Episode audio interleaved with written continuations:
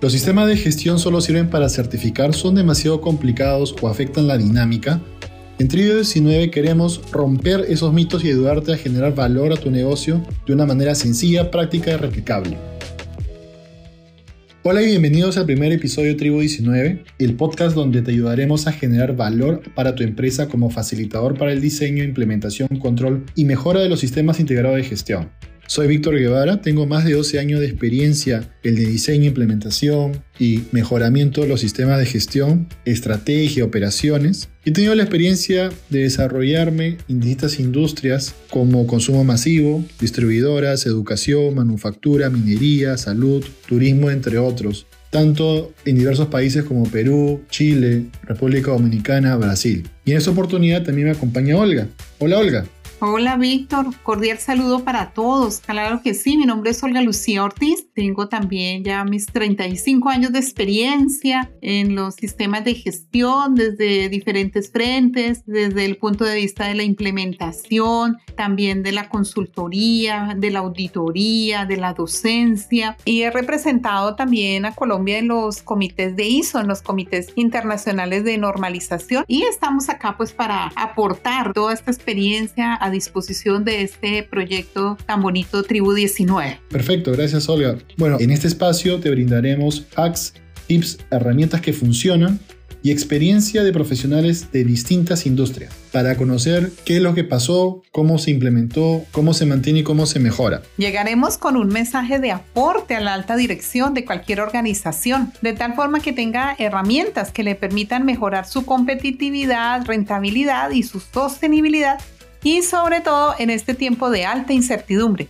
Pero eso sí, siempre pensando en sus clientes. Excelente, Olga. Y cuéntanos un poco cuáles son los principales o cuáles son esos puntos de dolor que vamos a poder ayudar a solucionar. Ah, ya, Víctor, claro que sí. Son varios los puntos de dolor. Aquellos relacionados, por ejemplo, como cómo ser resilientes en medio de la adversidad para dar continuidad a nuestros negocios, cómo liderar el cambio hacia la transformación digital que ahora está tan de moda, cómo mejorar la experiencia de sus clientes, cómo evitar pérdidas en las organizaciones y muchos más. Entonces, Víctor, cuéntanos tú, ¿cómo es que nace este proyecto? Bueno, sin lugar a dudas, la aparición de la pandemia en el mundo ha dado un gran giro muy significativo a la forma de gestionar todo tipo de organizaciones, donde se han planteado nuevos retos, se han elevado los niveles de exigencia ante un escenario inesperado, donde todo ha cambiado y también ha sacado lo mejor y también lo peor de las personas. El mundo se ha reseteado, se ha reiniciado Claro, claro que sí, Víctor. En realidad estamos en un momento histórico para la humanidad con esta cuarta revolución, ¿no? Estamos en, en la industria 4.0, ¿no? Y en la gestión 4.0. Entonces, en este escenario de incertidumbre, pues surge este proyecto Tribu 19, con el fin de crear una comunidad que comparte intereses de mejora a través del conocimiento y del enriquecimiento personal. Y de ahí precisamente su nombre, ¿no? Tribu, ¿no? Un nombre curioso, pero que también adopta el número 19 en señal del año en el que el mundo empieza a dar este gran giro causado por el famoso COVID-19, ¿no, Víctor? Sí, de todas maneras. Bueno, también buscamos el aporte o generar distintas soluciones a la gestión de las empresas en estos tiempos de pandemia. Ya nos encontramos en una pandemia, estamos ya en la etapa de la gran vacunación, al menos acá en Perú y también en países hermanos de Latinoamérica, y estamos ya en ese proceso todavía de buscar soluciones a mediano y largo plazo. Partiendo justamente de este mismo hecho de que las personas que mueven todos los procesos y también de alguna manera buscar cómo agregar valor a través de contenidos para solucionar problemas y generar aportes según las expectativas y necesidades de diferentes profesionales que nos van a escuchar, interesados en todos los temas relacionados. Claro que sí, Víctor. Deseamos marcar diferencias porque definitivamente la gestión de los procesos tiene que servir para que la gente sea mejor persona, ¿no?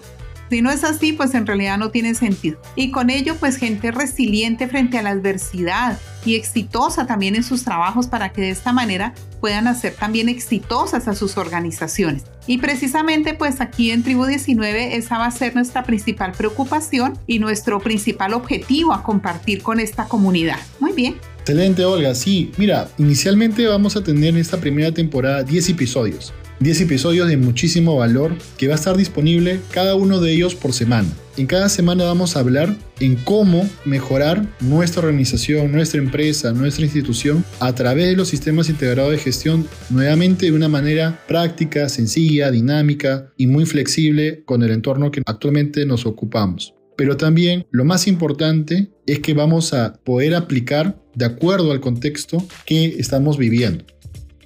Eres un facilitador, implementador, consultor independiente o tienes una empresa familiar, este es el lugar perfecto para ti. Claro que sí, Víctor, porque tenemos temas diferenciados, ¿no? Según las expectativas de cada uno, según el rol y según sus propias necesidades. Muy bien, entonces para ir iniciando y desarrollando el tema, empezaremos pues por comentar un poco de dónde salen los sistemas de gestión, a quién se le ocurrió esta idea, ¿no? Claro que sí, Olga, de repente iniciemos con toda la, la vasta experiencia que nos has comentado ahora, desde tu punto de vista y en tu expertise. ¿Cómo nace todo esto? Esta parte de los sistemas de gestión. Claro que sí, Víctor. Bueno, yo en realidad he visto nacer las normas. Por allá por el año 87 se genera pues lo que hoy conocemos como la ISO 9000, ¿no? Posteriormente ya en el año 96 viene ISO 14001, ¿no? Y en el 2018 pues la ISO 45001, que antes no fue ISO, fue una norma internacional, la OHSAS, sobre seguridad y salud ocupacional. Y la gente comúnmente habla de los ISOs, ¿no? Entonces dice los ISOs, ¿no? En realidad es ISO la organización, ¿no? Y la organización es la, la Organización Internacional para la Normalización. Su sede está en Ginebra, en Suiza, y tiene por misión coordinar el proceso de elaboración de las normas técnicas en el mundo. De ahí el gran valor que tiene, porque es la participación de, de 160 países aproximadamente que son miembros de ISO y que están allí a través de los organismos nacionales de, normalización. Un dato interesante es que el consenso en la ISO es del 75% de votos positivos, ¿no? No es la mitad más uno, no. Es 75% que es un consenso bastante alto y de ahí la razón por la cual se imponen rápidamente en el mundo, ¿no? Porque los mismos que han ayudado a construir estos documentos son quienes los aplican, los difunden y quienes han participado allí colocando lo mejor a nivel mundial en gestión, ¿no? Entonces no es una idea que se le haya ocurrido a una sola persona, sino que es el consenso y es el trabajo coordinado de años, de años de trabajo y de avance para sacar estos documentos. Así que en realidad es muy valioso lo que hay allí. Eh, lastimosamente nosotros como que solo lo vemos para certificar y ya, pero la certificación es un reconocimiento nada más, no es como un diploma pero en el trasfondo de todo esto, en realidad hay una enseñanza muy grande, ¿no? Y si la experiencia mundial está puesta ahí, pues lo que nos corresponde es entender todo esto, poderlo interpretar y poderle sacar el mayor provecho, ¿no? Como estábamos comentando hace un rato, ¿no? Básicamente de ahí sale. Excelente, Olga. Y a todo esto, has mencionado la, la, palabra certificación, pero siempre hay que certificar, es necesario obtener ese, ese diploma, ese sello ¿En qué momento o en qué estadio es importante certificar? Ah, Víctor, sí, muy interesante tu pregunta. Pues en realidad no hay la obligatoriedad, ¿no? Es un tema voluntario, netamente voluntario. Hay algunos clientes que lo piden en algunos concursos del Estado también, ¿no? Entonces, si no, si no tienes la certificación, pues no puedes concursar, no puedes hacer un negocio. Entonces, digamos que hay cierta obligatoriedad, entre comillas, desde ese punto de vista, pero no hay una ley que obligue a esto. En realidad, no, es absolutamente voluntario. Sin embargo, hay una cosa allí importante, ¿no? Y es el hecho de que la certificación es un reconocimiento, ¿no? Es como que cuando tú estudias te dan un diploma, ¿no? Y resulta que el diploma se lo dan pues a todos, ¿no? Y hay, hay alumnos que en realidad han merecido ese diploma, ¿no? Han estudiado, se han esforzado por lograrlo y por superarse y por avanzar y por conocer y por ser mejor. En cambio hay otros que no, ¿no? Hay otros que han hecho su mínimo esfuerzo y, están copiados y hasta, hasta con trampa han pasado, ¿no? Y, ellos también les dan su diploma, ¿no? Es, es un poco injusto, ¿no? Pero pues así es. Entonces aquí en realidad funciona un poco parecido, ¿no? Hay empresas que en realidad asumen su compromiso con la mejora frente al cliente, comprenden bien el mensaje, pero hay otros que no, ¿no? Hay otros que como que quieren solamente el diploma y eso es lo que nosotros no queremos que suceda, ¿no? Que en realidad las normas sean de aporte y que sirvan para mejorar y que como reconocimiento a eso venga este diploma con un respaldo internacional y con un reconocimiento, ah, ya, bienvenido, ¿no? Pero que no sea ese el fin, ¿no? sino que es un reconocimiento. Eso es el tema con la certificación.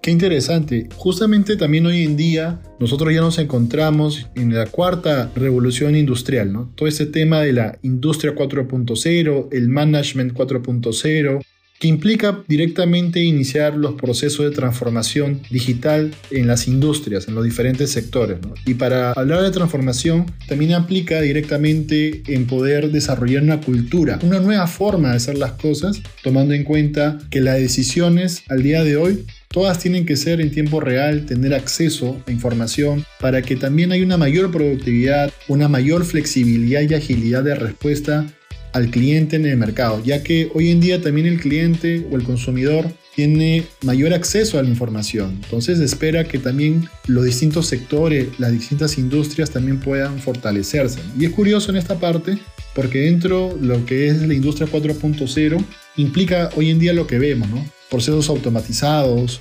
robots, chatbots que ya mantienen una disponibilidad 24 por 7 de las empresas, este famoso tema de la Big Data, ¿no? La explotación de los datos, de todos los registros de información de una organización que parte de la parte comercial, productiva, la parte de distribución, de propio marketing, propio mercado. También tenemos todo este tema de realidad aumentada para los temas de mantenimiento. Tenemos el uso y aprovechamiento de las nubes para poder guardar la información y poder revisar y consultar.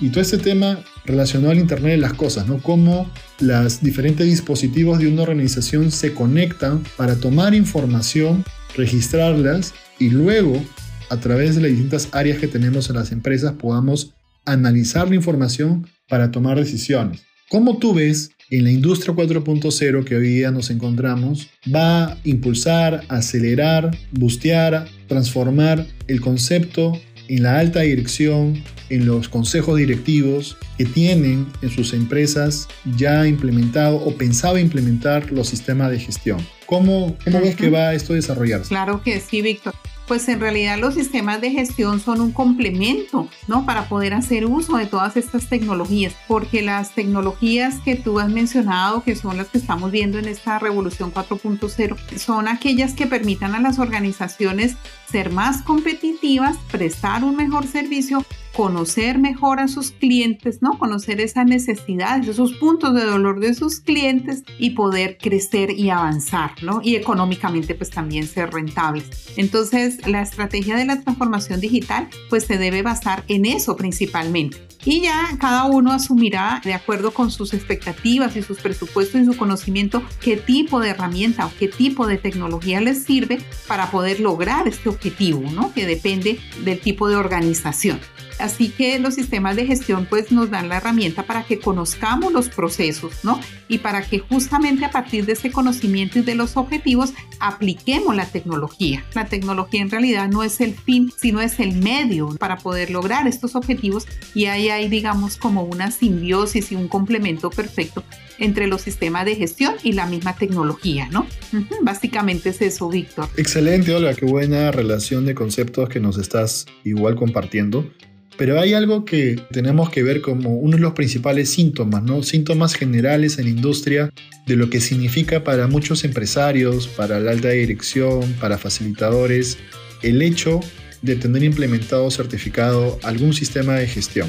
Y eso implica que todo dentro de estos síntomas muchas veces se entiende que los sistemas de gestión no ayudan, no sirven, que son muchos documentos, que es un copy-paste, ¿no? un copiar y pegar de otras empresas a nivel documentario, en la cual directamente se busca cumplir la norma, ¿no? porque finalmente los sistemas de gestión tienen una normativa de cumplimiento, pero no le ven mucho valor en el día a día, sino lo ven como un tema más transaccional y evitan inclusive tomarlo en cuenta para su propia transformación cultural en las organizaciones.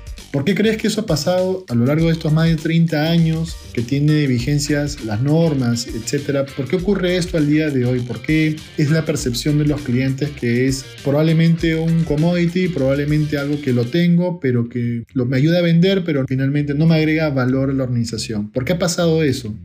Sí, Víctor, pues en realidad eso ha pasado porque el mismo concepto de la gestión ha venido evolucionando pero muchos nos hemos quedado en la evolución. Es como ahora, ¿no? Estamos en la era 4.0, pero, pero todavía muchos vivimos en la era 3.0, ¿no? Entonces como que no hemos caído en cuenta que ha avanzado. El concepto de calidad que ha sido la base para los sistemas de gestión también ha venido avanzando, ¿no? En la medida en que avanza la tecnología y, y que avanza también el tema económico, ¿no? Que está muy relacionado porque cuando nacieron las normas, ¿no? En el año 87, pues eran de muchos documentos, eran de mucha exigencia, pero eran unas normas para un fin diferente al que tenemos hoy. En ese momento era para asegurar el cumplimiento de requisitos, de requisitos técnicos, de especificaciones. Ese era el fin. Y sigue siendo, obviamente sigue siendo, pero hoy tenemos un concepto mucho más avanzado, ¿no? Fuera de eso, del cumplimiento de estas especificaciones, tenemos la satisfacción del cliente, tenemos la gestión por procesos y tenemos hoy un direccionamiento estratégico de la gestión. El tema documentario ha pasado a un segundo plano para tomar fuerza más bien con el tema de la gestión del riesgo y definitivamente de la estrategia y de la toma de decisiones a nivel gerencial. Entonces, muchos, muchos nos hemos quedado atrás, ¿no? Eso es lo que ha pasado. Y todavía seguimos pensando en la gran carga documentaria, en la gran carga de papeles que a la hora de la hora pues no aportan y, pues no hemos tenido en cuenta este direccionamiento estratégico, ¿no? Pero para eso estamos acá precisamente, ¿no? Estamos acá para poder aportar, para poder dar luces en el tema, ¿no? Y para poder colaborar y, dar valor a, a los sistemas de gestión, ¿no? Como decíamos hace un rato, es la experiencia mundial la que está puesta acá y todo ha tenido una evolución que la verdad es muy interesante y ahora más repotenciada mucho más por la tecnología, ¿no? Excelente, Olga. Entonces vamos a ver en los próximos episodios de esta temporada cómo vamos a generar valor con una correcta implementación de los sistemas, pero con un enfoque estratégico y un enfoque de gestión de riesgos, sobre todo para reducir también los riesgos y la incertidumbre que hoy en día vivimos. Así es, Víctor. Sí, estamos en realidad en un contexto complicado, ¿no? No es fácil. Bueno, en realidad siempre han habido dificultades, ¿no? Nunca en la historia ha habido una época feliz donde todo sea fácil. Así que hoy también tenemos nuevos retos, tenemos pues esta pandemia, ¿no? Que en realidad ha sido de unos efectos muy importantes, ¿no? Tenemos factores geopolíticos también, tenemos factores ambientales también. Te has dado cuenta, Víctor, que ahora los veranos son bien bravos, ¿no? En Europa, Estados Unidos, temperaturas de 50 grados, ¿no? O sea que los veranos cada vez más, más fuertes, los fríos también. Entonces tenemos todos esos retos y eso exige mucho más de nosotros. Eso exige, la verdad, muchísimas competencias blandas y muchísima adaptación al cambio. Y con la herramienta de las normas y de la tecnología, pues se puede. Si nos organizamos bien, se puede trabajar y, y salir adelante, ¿no? Es cierto, justamente ello nos debe ayudar a ser más flexibles y competitivos directamente en este mercado y este mundo moderno en el cual estamos.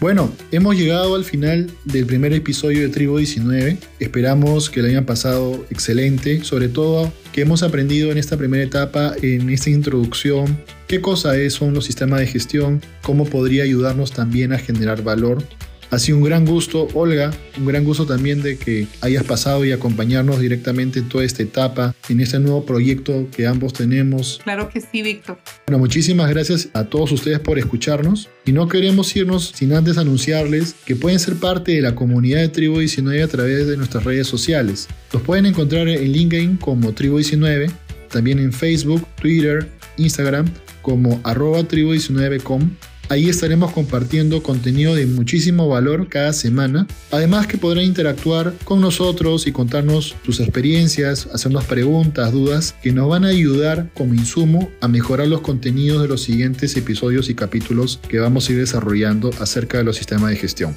Muchísimas gracias. Nos reencontramos en el siguiente episodio. Gracias, Víctor. Hasta la próxima.